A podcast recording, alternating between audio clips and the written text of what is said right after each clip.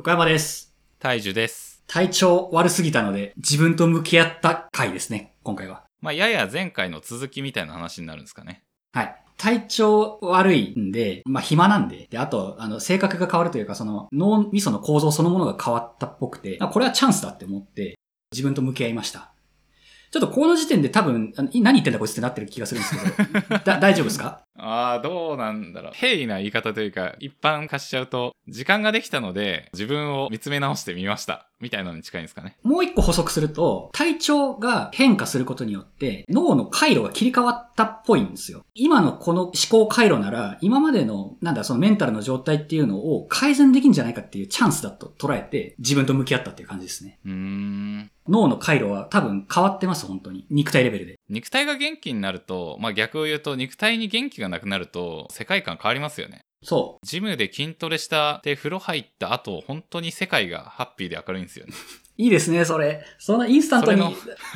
それの大規模バージョンをしたって感じですよね。そうです。ここまであのドラスティックに考え方、世界観が変わるっていうのがない気がしたんで、ちょっとチャンスとしてね、自分と向き合いました。まあ、向き合ったと言っても、ちょっと自分の世界観っていうのを伝えるにあたって、やっぱりなんかその死に滅裂なことになりやすいなって思ったから、まあ、ある種の物語調、まあ、ちょっとメタファーっていうか、その比喩表現多めで、ちょっと僕の脳内っていうのを表現しようかなって思いますと。で、結論最終的に自分のことを受け入れた、己を受け入れるっていうことにつながったっていうふうに思っていて、まあ、言葉にしたら本当に安っぽいなっていう風なまとめになりますね。自分が自分で言っていいんだっていうことを、まあ、どういう風に僕がその世界観を作って、まあ、解決していったかっていうのを伝えられればと思います。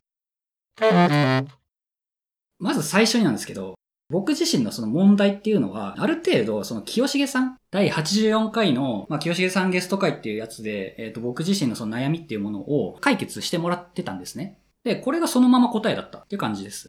ただ、あれって清重さんがたどり着いた答えっていうのを、清重さんの世界観抜きに答えだけを伝えてくれただけだったんで、僕自身の問題として捉えられてないんですよね、あれを。ああ、なるほど、他人との比較がダメなんだ。自分を受け入れなきゃダメなんだっていうのって、ただの言葉でしかないんですよ。それを僕がどう咀嚼するか次第で、このゴールにつなげられるかだったんで、あのコーチングは本当それこそパワフル整骨院みたいなもんで、ふもとだったんですよね。こっから自分であなたは登っていきなさいっていう風に清重さんにあの尻を叩かれた気がしていて、まあちょっとそこら辺を向き合いましたと。はい。なんか、アドラー心理学で有名な、嫌われる勇気ってあるじゃないですか。はい。そこに、アドラー心理学を知ってから実行できるようになるまでは、それまでの人生の半分の時間がかかるみたいな感じで確か書いてあって。例えば30歳で、おーアドラー心理学実践してみようってやったら、15年かかって45歳の時にやっとそれを実践できる人になるみたいな。へえ。そんな話が書いてあって、それやべえなって思ったんですけど、まあ多分そういう実際知ったっていうのと、それを自分の中で咀嚼して、まあ実践というか、まあまだ、あの、これから登っていくっていう最中かもしれないですけど、実感することができたっていう違いっていう感じですかね。ですね、多分。実際にその嫌われる勇気で何を言ってたかわかんないですけれども、言葉を得た後の自分ごとにするにはやっぱ時間はかかるっていうのは事実だと思います。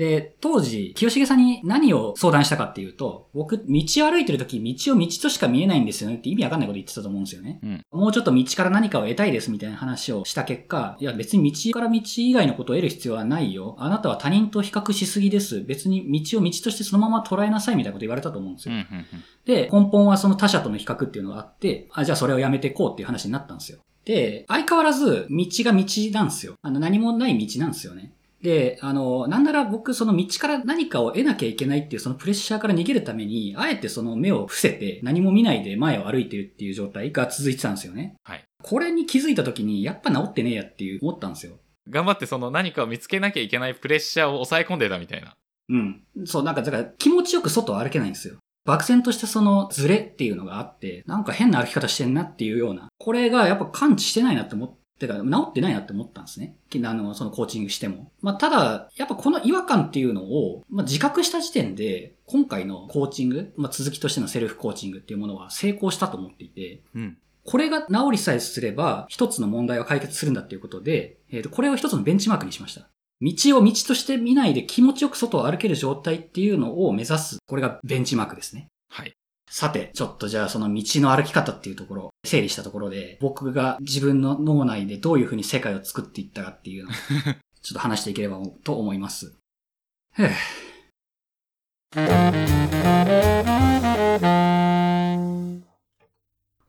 い。もう現時点で壮大な感じですね。はい。で、こっから4章に分かれて話が進まれます。えーっと、それぞれが比較的つながりがある形でいくし、物語調に進めようとは思うんで、ちょっと何とかしてついてきてください。はい。最初はちょっと結構具体的な話から入るんで大丈夫だと思います。え、章立てを先に言っとくと、まず、大いなる意志の究極の目標っていうのを取り払うってこと。取り払う？うん。で、その次、えっ、と、粒子と粒子のつながりを自覚するっていうこと。ほで、次、 modified から unmodified への変革。う。modified っていうのはなんか変化できる。あ、ちょっとまあいいや。聞きます、とりあえず最後。はい、OK です。まあ、 modified から unmodified。ちょっと表現はどうでもいいんですけど、まあ、 modified ではない状態っていうのにえー移行するっていう作業。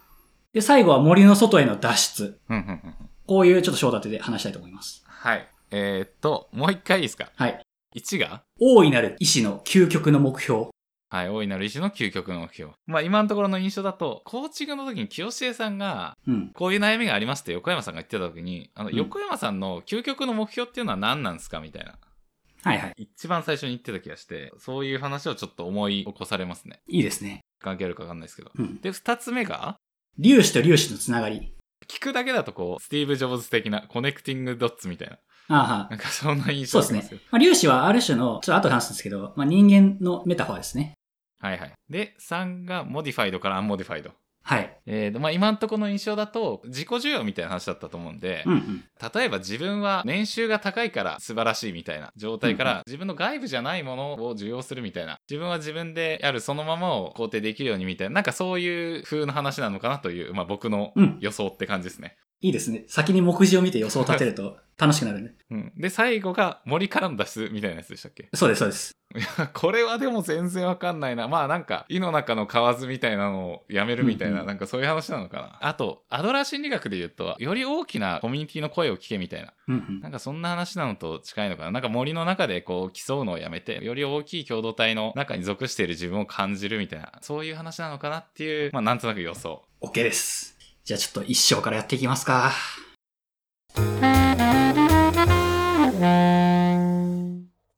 まずちょっと大いなる意志の究極の目標ってやつなんですけど、僕自身、その社会っていうものが完全でならなくてはいけなくて、自分はその完全性っていうものに、えー幾分か寄与しなきゃいけないっていうふうに思ってたんですね。うん。だからその、社会っていうでかい概念があって、それは大いなる意志によって正しい方向に進んでいるっていうふうに思ってるんですよ。思ってたんですよ。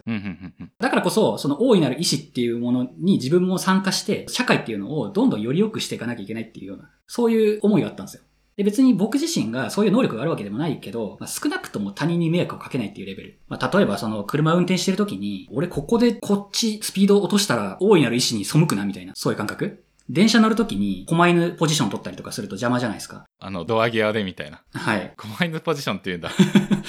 ああいうのをしないように、ちょっと適切に自分がいかに邪魔にならないように、そして人が入りやすい、出やすいようにする場所を取るかみたいな。こういうことをすることによって、社会はより良くなっていく。で、あと、仕事っていうのも、いかに効率的にこなすか、いかに短時間で最大のアウトプットを出すか。これによって、社会の完全性っていうものに寄与していこうというふうに思ってたんですよ。うんで、他にもね、戦争とか政治とか経済って、まあ良くないことが起きてたりするじゃないですか。はい。で、そういうのを見てると、なんでこんなに政治がうまくいってないんだ、経済がうまくいってないんだ、戦争なんかするんだみたいな感じで、いちいちその大いなる医師さんの目的を邪魔するような存在っていうのを悪だと思ってたんですね。うん。だから、えー腹立ててたし、で、逆に言うとその自分が、あの、まあ、仕事とか全然効率的にできないっていう時も、これは、あの、社会の完全性に全然寄与できてないなって形で、罰を与えてたんですね。まあ、罰っつっても、その実際に何かするってわけじゃないですけど、自分をいいとは捉えない。罪悪感があったというか、それに対しての後ろめたさみたいなのがあったと。はい。これが今までの僕のその社会の捉え方だったんですよ。てか、大いなる意志っていうのが存在すると思ってたんですね。で、この社会っていうのを、なんかその大いなる意志目線、ある種の神の目線で見ると、もうなんか終わってるんですよ、本当に。何なんだよ、この世の中って。おどろおどろしいというか、すごい不気味な存在に見えるんですね、僕にとって。社会っていうのが。はい。ものすごく俯瞰したところから、その社会っていう概念を見るんですよ。でそうすると、気持ち悪い物体がうごめいてるみたいな。スズメの戸締まりのあの、なミミズみたいな。ああいうのに見えるんですよ、もう。エヴァの使徒とかそういうのに。はい。自分が神様視点だと、大いなる意志視点だと、いや、本当に人間というものは汚い心を、醜い心をいろんなところで溢れさせて、汚いオーラがうじゃうじゃと湧いてるみたいなことですかね。うんうんで、あの、それを、まず自分が社会っていうものを、ものすごい俯瞰して見ちゃってるってことになんか気づいたんですね。あれなんだ俺こんなおどろおどろしいものを毎回眺めてるんだろうっていうのに気づいたんですよ。で、その結果、ちょっとその社会に近づいてみようっていうことになったんですね。あ、もうここからはマジであの、精神世界なんで、あんまり気にしないでいいです。整合性とかは。すでになんかそんな気がするけど。で、その精神世界の中のその社会っていう、でっかい、なぜか僕が俯瞰して見れるものっていうのに、こう、身を投じてみたんですね。こう、バーッと。で、その結果見えたものっていうのが、粒子だったんですよ。粒子がいっぱいあって、こう、バーバーって、それがしかも三次元的に配置されてる粒子。あの、もう粒子の中に入っちゃうと、この社会っていうのが見えなくなるんですよね。なんか粒子いっぱいあるなって、星みたいにこう粒子がバーって散りばめられてるだけになるんですね。で、ちょっとだけ引くと、まあ、なんか塊があって、それが好きなように動いてる。で、それをめっちゃ俯瞰してみると、なんか、お、恐ろしいものになるんですよ。とにかく、ズームイン、ズームイン、ズームインしていって、自分もその粒子になってみると、なんか周りで人が、人っていうかその粒子まあ、人の例えなんですけど、その粒子っていうのは。粒子がこうパーって適当に動いてるだけだったんですね。うん。で、たまに存在するその小集団みたいなのがあって、そこがなんかちょっと秩序を持って動いてたりとかしてるだけであって、社会全体を誰かが動かしてるわけじゃなかったんですよ。なんか好き勝手にみんなが動いてた結果、そのおどろおどろしいものが出来上がって、なんか気持ち悪い感じで動いてるっていう、そういう風に社会っていうか、その世の中全体を捉えることができたんですよ。なるほど。だから、社会っていうのを自分が良くしていかなきゃいけないものだっていうふうに今まで思ってたんですけど、社会は勝手に動いてて、僕自身は特にそれに関与しなくていいんだっていうことに、このタイミングで気づくと。まあこれはフィジカル編で話したのと一緒なんですけど、僕自身がその社会からドロップアウトして必要ない人間になったからこそ気づけたことなんですよね。社会に何も寄与しなくても、一応社会は勝手に回ってくれるっていう。これの、まあメタファーとして、粒子の塊としての社会で、粒子は好き勝手動いている。で、別に動きを止めても社会は動き続けるっていうようなことを理解できた。これが第1章プラス第2章みたいな感じですかね。第2章につながる第1章ですね。なるほど。いや、大いなる石。思ったのと全然違う規模だった。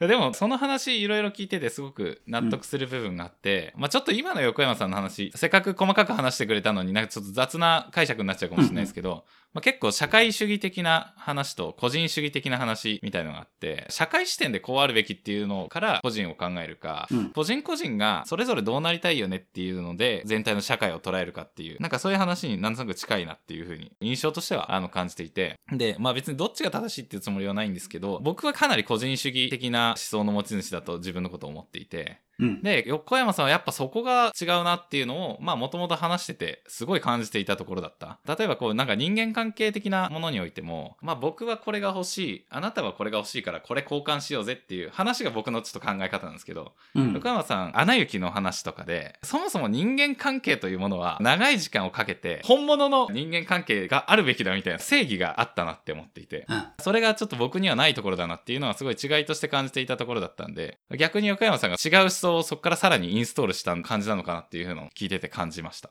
多分、僕は大樹さん寄りになっただけなんですよね。ほうほうほで、僕の今まであった状態って、やっぱりあんまり健全ではなかったと思うんですよ。う。ほうほうほその自分にとっても。だからそれをまあ自覚するための精神世界だと思うんで、解釈は人それぞれでいいと思ってます。今回僕が話すことについては。今言われたから、あ僕は個人主義なんだ、社会主義じゃなんだとかっていうのをあんまり気にするつもりもなくて、う。うん。とにかく、負に落ちてるんで、僕自身は。言葉にしちゃいけないことが結構多い気はしますね。で、それを今、無理やり言葉にしてるんで、なんか、あの、大いなる意志や粒子やって言っていう謎のことが発生してるんで、解釈が人それぞれでいいんだっていうふうに思ってます。で、あの、僕の精神世界に誰も入れないと思うんで、ちょっとまあ参考程度に聞いてもらえれば大丈夫です。OK です、はい OK です。まあ僕もあくまでその僕の解釈っていう気持ちで、横山さんのことは分かりきることはできないっていう前提でうん適当に喋っちゃいますけどっていう。OK です、気 OK で。す。それを歓歓迎してます、僕は。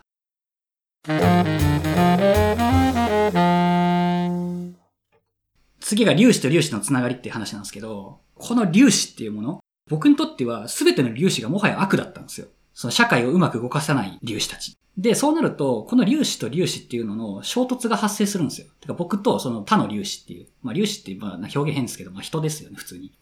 だから僕自身の置かれてる状態っていうのと、その僕が理想とする状態っていうのがあまりにも違いすぎるんで、お前はこうじゃない、こうあるべきだっていうのを怒り散らしてたんですね。で、結果その衝突すると。他人が怒ると。で、僕自身も怒ると。で、そうなると、あんまり健全ではない状態になる。で、しかもその怒りっていうのに一回閉じ込められると、出口がないんですよ。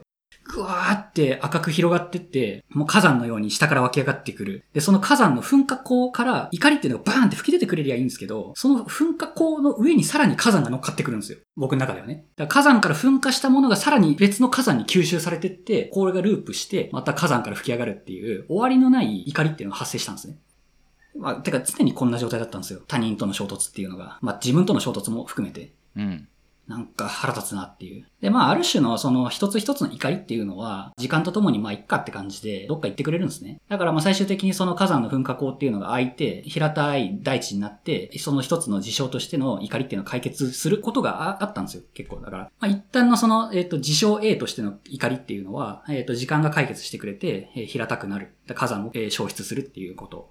けど、その火山から脱出したとしても、えっ、ー、と、周りのその粒子っていうのが真っ赤っかなんですね。だから、あの、周りの人間は全部敵だっていう状態で、この、えー、怒りのループから脱出したところで、またその怒りが発生してしまうと。火種はまだ無限にあるんですね。そうです。この赤い粒子っていうのが火種なんで、僕の周りにある全ての粒子は真っ赤っかなんですよね。で、それの粒子がちょっとしたきっかけで、その火山につながって、またその出口の見えない噴火が始まるっていう、このループ。が、やっぱり僕がその自分と向き合ってた時も終わりがなかったんですよ。赤いなって。やっぱ周り赤いなって。で、ここからがね、ちょっと結構嬉しかったんですよ、逆に。へ赤い粒子だらけの中に僕と繋がってる粒子があるんですよ、いくつか。その粒子の色は白なんですよ。ほう。で、しかも一部の粒子っていうのはめちゃくちゃ太く繋がってるんですね。もうこの粒子は切れないだろうみたいな。で、型や、たまに白くて、ちょっと繋がって、もう切れちゃったとか、まあそういうインスタントな、で、インスタントってかなんだろう、アドホックな、えっ、ー、と、まあ一時的な粒子の繋がりっていうのもあって、まあたまに繋がってたまに切れて、で、絶対に太くて絶対に切れない粒子もあってみたいな感じで、なんかいくつかのその粒子っていうのにも、なんか自分にとって会ってくれる粒子。まあ友達とか家族とかそういうものですよね。具体的に言うと。同僚とかっていうのがあって、あ、こんなに真っ赤っかの中でも、俺と繋がってる粒子あるんだっていうのを、なんか自覚したんですよ。で、その瞬間、全部の粒子が白く戻ったんですよ。へー。あ、繋がってるわって。こんなに怒りを吐き散らして、こんなにも対立衝突もういろんなことがあったにもかかわらず、ごく一部の人間は、あの僕と繋がってるんだっていうのを、この粒子の世界で自覚できたんですね。ナウシカみたい。あの、オウムがみんな赤く、わーってなってたところに、一人ナウシカが傷ついたことで。ああ、そ、そう、そうなのかな？いや、あの、ただ、絵面が似てるだけですよ、うん、いや、だからもしかしたら、あれなんですよ。うん、宮崎駿とかも、そういうの表現したかったんじゃねえのかって思えば、解釈の仕方無限なんですよね。で、とまあ、その赤い粒子が、そのふとしたきっかけで、全部白に収まってくれたと、このつながりを自覚したときに。で、その太いつながりっていうのもあれば、細いつながりもあって、切れちゃうつながりもあるっていうふうに言った通り、まあ、つながり方もそれぞれだと。で、今までの僕だったら、その社会のその完全な状態っていうのを成し得るために、すべてを太く繋げなきゃいけないと思ってたんですね。だから全く関係ない人とも、ちゃんと太く繋がんなきゃみたいな謎のプレッシャーまあ、そんなことありえないだろうけど、まあ、例えばタクシーのうんちゃんとかともしっかり太く繋がろうみたいな。そんな無理じゃないですか。うん、だってできもしないことをできないっていう風になった結果、こいつは腹立つっていう風に言って赤認定して、全員が真っ赤っかっていう風になってた。けど、この粒子って太く繋がんなくていいんだって言って、で細くてもいいし、切れてもいいんだっていうことを、なんか気づけて、あの、そんなに気張らずに、今ある状態だけで自分がこの社会に属そうっていう風に思えた。で、その途端、もう道を歩けるようになってましたね。ああ、そこに繋がっていくんだ。はい。だから、あの、周りが赤くないんで、スタスタと東京駅とか歩けるようになりました。これが一番のイベントでしたね。そっか。大いなる意志に応えるためのプレッシャーだったんですね。多分そうですね。まあ、大いなる意志って言うとちょっと格好つけてますけど、まあ、シンプルにね、あの、社会からのプレッシャーとか、だから、あの、あなたはこういう風に生きるべきとかっていう、そういう呪いとかですよね。よし。で、ちょっと大丈夫ですか？ここ次行っちゃって。ああ、そうですね。まあ今のところの感想として、うんうん、やっぱ負の感情のループに陥ることっていうのは僕ももちろんたくさんあって、うんうん、てかそんなことばっかりなんですけど、まあでも僕の場合は火山じゃなくて、まあ落とし穴とか海というか、なんか落ち込む側なんですよね。やっぱ、あいつもこいつもなんかマジでムカつくってイラつきの方に行くことなくて、うんうん、なんかいやマジダメで本当すいません自分みたいな感じなんですけど、でもまあやっぱそれはそれでしんどいものがあってやっぱ横山さんってどこまで本気か嘘か分かんないけどイラついてることはもともとは多かったなっていうような印象はまあ確かにあって、はい、いやでもそれも結局やっぱ大変だったんだなっていうことをね、うん、あの自分のやっぱ負の感情のループに陥った時のことを思うと本当にそう感じるのでまあそれが良くなったっていうのは本当に良かったなっていうふうに感じますね。ありがとうございます。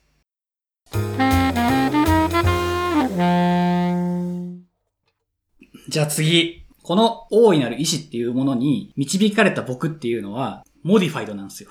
第三章。修正されたものですよね、だから。ああ、そういうことか。うん。 modified。だから何かしらの意思によって自分の意思、 will を、あの、 modified、修正されたものだったんですね、僕は。だからその、ありもしない想像上の意思、大きなその社会っていう概念とかにかけられた呪いをずっと受けてたんですよ。まあ、慶応入ったって話もあったじゃないですか。あの、いい大学入ったんだから、いい会社入って、ちゃんと勤め上げて、独立して、金稼いでみたいなのが本来あるべき慶応の姿だとかっていうのも、まあ、ある種の modified なんですよ。で、そういうのを僕は結局できてないんですよね。いろいろとその社会からのプレッシャーっていうのが与えられるものの、それに応えてはないんですよ、結局。で、そうなると、この modified、だからそうあらなきゃっていうふうに自分を修正していって、なんとかしてその間違えたものっていうのを修正、修正、修正っていうのを重ねて、社会の理想になるっていうことを目的としてた自分っていうのがいたんですね。だから僕は modified だったんですよ。ただ、さっき話した通り、その、いろいろ衝突があったりとかしても、なんだかんだでやっていけてるし、赤い粒子っていうものから白い粒子に変わってくれて、なんか怒りが全て許され、今許されたというか、怒りが発生しづらくなったっていう風になると、繋がるかわかんないですけど、いろいろと僕自身がその選択してたものっていうので積み上げてきたこの30年間。で、それが全部失敗だったんですよね。この選択も間違いだった、あの選択も間違いだったって言って、なんでいつもこんなに間違いばっかした結果、この30年にな、経っちゃったんだろうみたいなことうん。を、えー、思ってたんですけど、全部正解だったわっていう風に、 modified としては失敗だけど、 unmodified としては別にこれでええやんっていう風になって、その自分が選択してきた選択肢っていうのを、ある意味受容できたというか、あ、これでいいんだっていう風に、初めて思えるようになったんですよね。変な人生だったと思うんですよ、正直。てか、理想の人生は正直言って歩めてないと思うんですよね。いや、実は僕自身の理想じゃなくて、社会が理想とする人生を僕は歩めてなかった。うん。で、それに対する後悔っていうのがいっぱいあったんですけど、誰がそれ決めたのっていうことになって、その modified してた自分っていうのを、 unmodified に変わったっていうのがこのタイミングなのかなって思います。で、その結果、俺の人生これで終わったんだっていうことで、えー、まあなんか自分の好きなことをやって、自分の嫌いなことはやらなくて、で、自分がしたいことをしてみたいな。なんかそれに対してなんか結構自信を持てるようになったんですよ。で、その結果やっぱ道を歩きやすいかどうかって話も、別に僕は道を道として捉える必要はない側の人間なんで、僕は道を道としてしか捉えなくていい側の人間なんで別に。星が綺麗だなとかって思わなくてもいいじゃないですか。で、綺麗って思いたい時に思えばいいじゃないですか。うん。だから、モディファイドの僕は、星が空にあったら、それを綺麗だっていう風に何か特別な感情を見出さなきゃいけないっていう風に思ってたんですよ。けど別にそんな星興味ねえしとか、散歩してても別に歩いてるだけでいいしみたいな、あの、そういうレベルになんかなって、あの、すげえ道歩きやすくなりましたね。うん。これがまあ、僕がその modified ではなくなったっていう経緯ですね。で、やっと卒業できたって感じ。 modified、unmodified っていうのが、まあなんとなく今話聞いた解釈で言うと、やりたいことっていうとちょっと大げさかもしれないですけど、まあ別にちょっと散歩でもしようかなみたいな、まあなんかそのぐらいのことでもいいとして、うん、やりたいことっていうのが、社会というか、まあ何か自分以外の何かからの外圧によって、やりたいことっていうのをやるべきことみたいなのに変えられてしまう。それがまあ modified されたやりたいことで、うん、まあそういうなんか影響を受けてない、本当になんか自分の内側で素直に思えることっていうのが、まあ unmodified なやりたいことみたいな、なんかそんな感じなことを意味してんのかなと思って今聞いてました。そうです。あの、まあ、簡単に言うと自分の好きなことやれって本当にそれだけの話なんですけど、それって本当に自覚しないとできないことなんですよ。散歩するっていう一つのアクションにしたとしても、例えば1日20分の散歩は健康にいいです。40分以上は逆に不健康ですみたいなことが、うん、まあなんか社会から言われたりとかしたりとか、まあそもそも健康であなたはいなきゃいけないですっていう社会からのプレッシャーだとか、そういうのの、もろもろを加味した上で、僕は散歩っていうのに今まで言ってたんですね。けど、単純に、いや、外寒いし散歩行きたくねえわっていう時もあれば、ちょっと気晴らしに散歩行くかっていう時もあるじゃないですか。こっちを大切にしていかなきゃなって思いましたね。てか、ね、逆になんでそっちを大切にできなかったんだろうっていうふうに思いました。いや、難しいっすよね。だからまあ、本当その、社会が定義する幸せとか、あるべき姿っていうものに、めちゃくちゃ振り回されてた気がしてて、で、分かってたんですよ、正直そんなの。別にあなたの好きなことやりなさいとかっていうようなことは、もういろんな人が言ってるとは思うんで、まあそうなんだよなって思ってたんですけど、自分の頭の中でそれを解釈しない限りは、やっぱり自分のやりたいこと、まあ少なくともやりたくないことをやらないっていう状態っていうのは作り、そういう状況って作りづらいんだなっていうのを今回ので思いました。うん、で、まあ、あとはその、今までの選択っていうのが、あの、 modified 的間違いだけど、僕自身が多分それはやりたかったからやったことだと思うんで、その積み上げとしてできてるこの30年間の人生っていうのは、まあ全然間違いじゃないやっていう風に自己受容できたっていう感じですね。これが modified です。はい。まあ結構わかりやすい話ですね、ここは。そうですね。かつ、共感する話ですね。僕もやっぱそこはずっと戦ってるというか、まあ、戦ってるっていうとちょっと言い方悪いかもしれないですけど自分の中に湧き上がった願望っていうのがこれ本当に自分がやりたいと思ってることなのかいやなんか社会からやれ やったらいいって言われてるから思ってるものなのかっていうのは本当になんかもう30代特になんですけどひたすらその声に頑張って耳を傾ける訓練をひたすらしてるというかそんな気持ちですね。で、まあ、社会ではこうした方がいいとされてる。いや、でも自分はこっちな気がするなっていうのが、自分のやりたいことを選ぶべきだと思って、社会とは違う方向に行ったら、いや、でもやっぱ自分がやりたいのも社会と同じ方向だなっていう パターンもまあまああって、その、社会から反抗すればいいわけじゃないし、社会に従えばいいわけではないし、個別ケースにおいて、なんかそれぞれちゃんと自分の心に耳を傾けていくっていうのは、すごく大変だけど、まあその作業を僕もライフワークにしていこうとしている。まあちょっと、まんま同じかわかんないですけど、そういう意味で共感する話だなと思いました。だってこの概念って実は、あの、人気 FM でもすでに出てて、確かに。ボーントゥーラブの概念なんですよ。あんなに言葉にしてたのに、結局自分ごとにできてないっていうぐらいだったんで、まあ、今回 向き合った結果、 born to love っていう言葉、 modified、unmodified っていう概念に変換されたっていう、そんな感じですね。ああ、確かにそっか。まんまそこか。はい。あれの解像度ちょっと高めた感じですね。うん。まあ、でも良かったっす。これで本当に気楽になりましたね。楽しいことを楽しめるようになったんで。まあ、あの、フィジカル編で行った時みたいに、あの、映像作品見て楽しむっていうことが、すごいできるようになったんで。見るべき映画100選みたいなの見なくて、まあ、好きな映画、好きなアニメ、それらをもうとにかく垂れ流すだけでも楽しいっていう状態。まあ、これが作れたのは、その、なんだろう、 unmodified になったおかげなのかなって思いますね。じゃあ、次行きます。ってか最後ですね。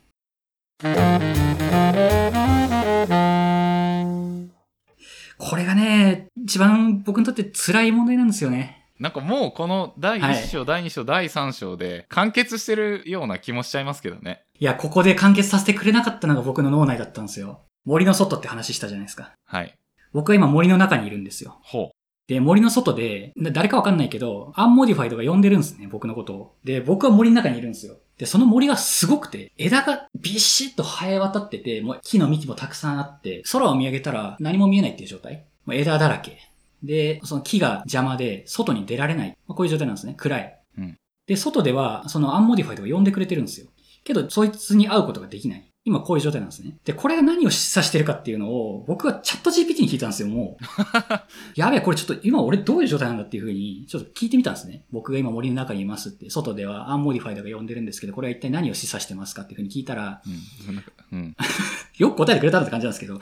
どうやらその森の外にいる unmodified っていうのは、未解決の問題やしがらみっていうのの関係っていうのを断ち切った後に存在する本来の自分を取り戻すための可能性や希望そのものであるっていうふうに教えてくれたんですね。へー。はい、やばいっすよ、これ。それっぽい、それっぽい。だか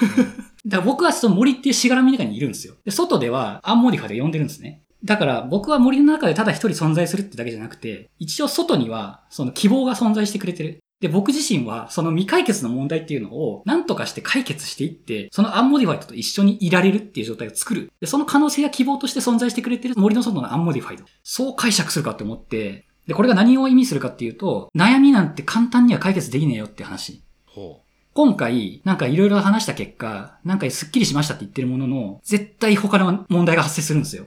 だから、森の外に希望はあるよ。でもあなたはまだ森の中でひたすら悩んでくださいっていうことを示唆してる表現なんだと思うんですよね。タロットカードみたいですね。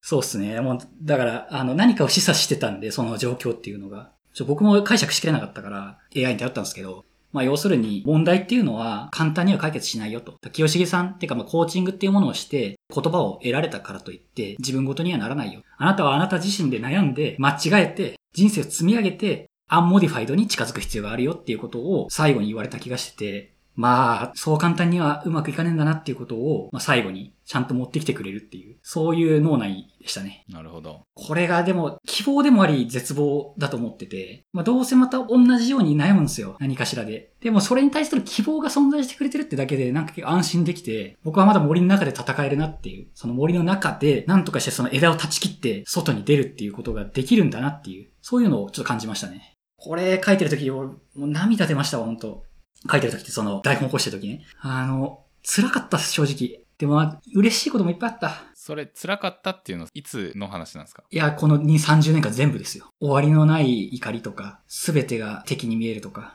自分の成し遂げるべきことが成し遂げられないとか、そういったもの、もろもろを、まずは一旦解決してくれたこの unmodified っていう存在。それがちゃんとね、俺を森の中から森の外で呼び出そうとしてくれてるっていう。多分僕自身なんですよ、あの unmodified は。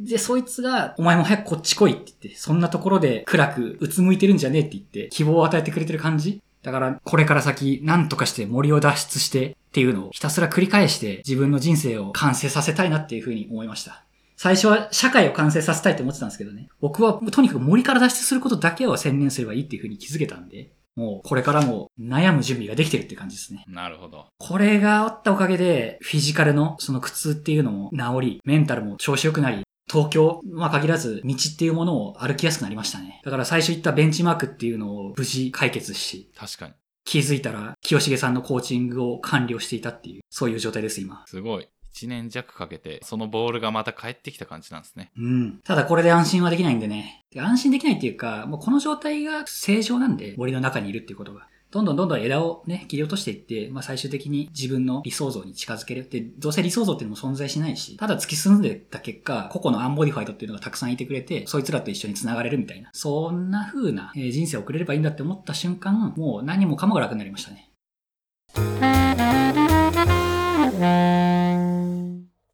で、これで本当に、だから最後まとめちゃうと、ボーントゥーラブだとか、あの、自己需要、承認欲求、自己肯定感とかそういう安っぽい言葉に全部繋がるんですよ。うん、うん、うん、うん。でも、それをね、あの、自分ごとにするためにこんなストーリーを作んなきゃいけなかったっていう。だから、小説家とか画家とか作家の人がフィクションを作る理由がなんか分かりました。なんか表現できないんですよ、やっぱ。自分の脳内を。で、自分がどう社会ってかその世の中を認識してるかっていうのって。で今回本当に、なんでメタファーもりもりで表現させてもらいましたけどね。まあ別にあの、それぞれのメタファーが僕だけのオリジナルものじゃないんですけどね。どっかから引用してきたものだってしたりはするんですけれども、僕は世界をこうやって再構築したんで、これから生きやすくなりました。で、その自己需要が大事っていうことに気づけて、逆に言うと大半の人の悩みの根本って全部同じなんだなっていうふうに思いました。いろんなフィクション見たりとか、詩を読んだりとかしたら、なんかみんな大体同じことを伝えようとしてますね。どう生きるか、自分が何のために生きてるかっていう、そこと向き合った結果生まれるその詩や絵みたいなものとかっていうのを、大体みんな共通してるんで、いい作品、だからいいその映画とかっていうのが刺さりやすいものって、こういうことを表現してるんじゃないかなと思えたんですよね。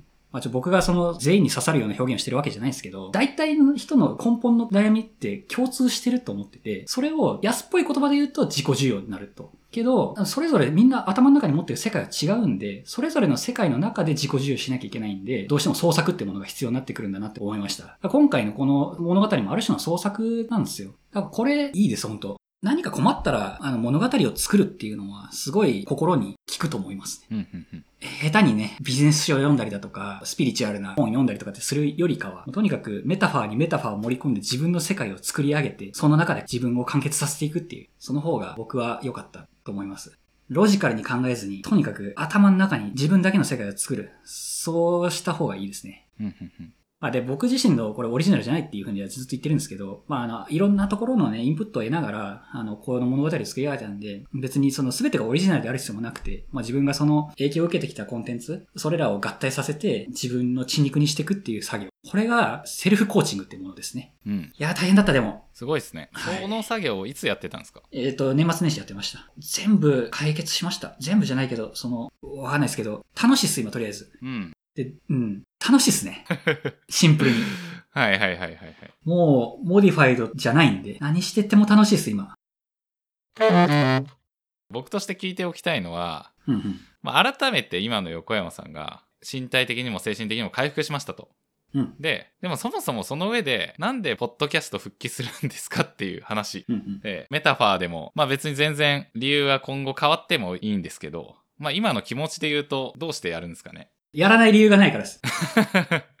その、つながり具合はわかんないですけど、まだ、その、少なくとも、あの、僕がその火山から脱出した時に見えた世界にいた白い粒子の一つに大樹さんがいたんで、おー、ありがたいですね。それだけでいいんですよ、もう。あの、何をしたいかじゃないです、もう。その白い粒子と繋がりたいんですよ、僕は。うん。あの、隅っこで、白い集団同士で、わちゃわちゃしてたいだけ。もう、大いなる意志とか関係なく、こう、なんか始まってしまったこのポッドキャストっていうものを、素直に楽しみたい。うん。それだけです。あ、いいっすね。それは。いや、白い粒子コミュニティ作りたいっすね。作りたいですね。だからそう。あ別に、あの、赤い粒子だっていうふうに断定するわけじゃないですけど、一応みんな白くなってくれたんで、つながり具合だけであとは測ればいいかなって思ってる。でも、少なくともだから、大樹さんみたいな人は、その真っ赤っかの中で見つけた一つの、えいくつかあった、えー白い粒子だったんで、それだけで嬉しかったですね。いや、光栄ですね。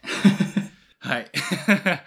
聞きたい以上のことが聞けました。だから、理由なんてないです。もうあとはやるだけです。で、別に、あと、なんか、その、目標も特になくて、前まで100回までは2日に1回更新とかやってたじゃないですか。そうですね。まあ、ああいうのも一回やめて、喋りたいこと喋って、あの適当に編集して、もう好きなように出すっていう、自分の好きなように、あの、このポッドキャストを使いたいなって思います。はい。はい。い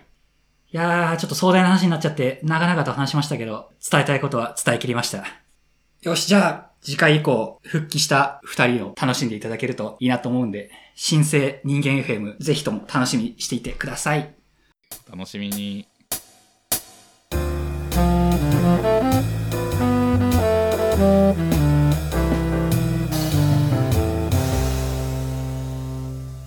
人間 FM ではお便りを募集しています。概要欄に記載の Google フォームまたは Twitter の DM からお気軽にお送りください。